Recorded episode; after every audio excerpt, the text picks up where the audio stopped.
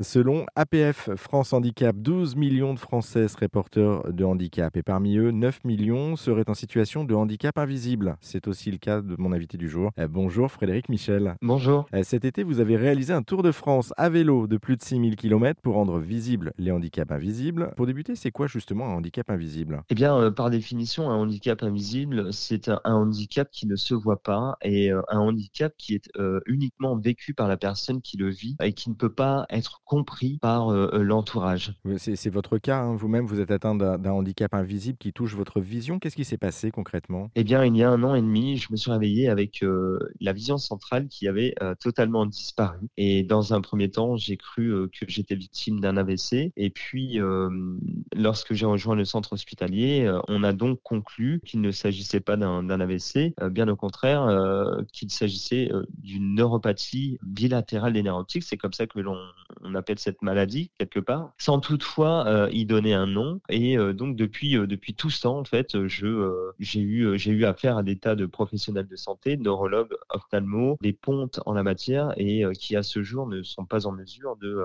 déterminer de quoi il s'agit réellement. Comment est-ce que vous avez vécu, vous, cette, cette annonce des médecins? Comment est-ce que vous avez rebondi? Eh bien, en fait, lorsque j'ai eu l'annonce des médecins, je l'ai vécu comme un choc naturellement, puisque j'avais une vie tout à fait ordinaire et que dès le lendemain, je- j'entrais dans le cadre euh, des personnes en situation de handicap. Euh, donc, euh, j'ai plutôt mal vécu cette situation. Ça n'est pas quelque chose qui est commun dans, dans sa vie. On ne peut pas imaginer que du jour au lendemain, on puisse tomber dans ce genre de, de- de problèmes médicaux. Du coup, pour rebondir, vous êtes lancé dans ce projet, ce Tour de France. C'est une aventure qui vous a motivé de vraiment de- depuis combien de temps en fait, ce moment de l'annonce ou ça a mûri au fur et à mesure? Eh bien, en fait, euh, il y a deux ans, j'avais acheté un véhicule neuf et puis j'ai décidé de le vendre en fait pour acheter un, un beau vélo euh, à assistance électrique parce que je me suis dit que c'était un, moyen plus sain de circuler. Et euh, en pratiquant le vélo, j'ai ressenti une forme de liberté euh, incroyable que je ne connaissais pas. Et lorsqu'il m'est arrivé euh, cette neuropathie des nerfs optiques, je me suis dit que euh,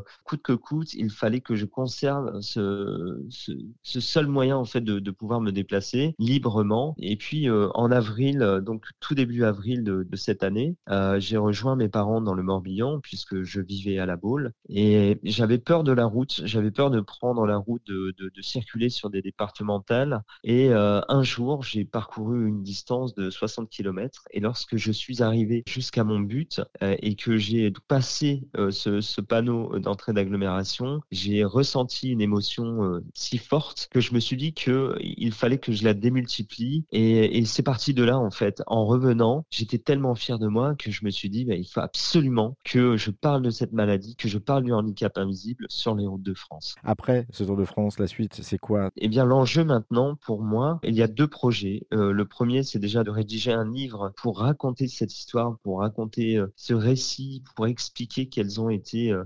justement ces réflexions que je me suis fait sur la route et faire comprendre aux gens que oui, ça, ça fait du bien en fait de se bouger malgré le handicap. Et puis la seconde chose, je compte refondre totalement le pictogramme actuel que l'on connaît à propos du handicap et euh, qui semble ne concerner que les personnes en fauteuil roulant. Pourquoi je, je souhaite le modifier? Eh bien, euh, parce que il faut, selon moi, y inclure le handicap invisible. Et le handicap invisible n'est pas représenté par ce pictogramme avec cette personne en fauteuil roulant. Et euh, ce que j'aimerais vraiment, c'est qu'on puisse créer une sorte de grand concours national et rassembler les idées du plus grand nombre pour pouvoir créer ensemble un nouveau pictogramme qui justement prendrait en compte tous ces types de handicaps invisibles, y compris les handicaps visibles. Bon, en tout cas, le, message est passé et merci beaucoup Frédéric Michel. Pour en savoir plus sur votre Tour de France et aussi sur les handicaps invisibles dont on vient de parler, eh bien, on vous a mis toutes les infos sur notre site internet erzen.fr.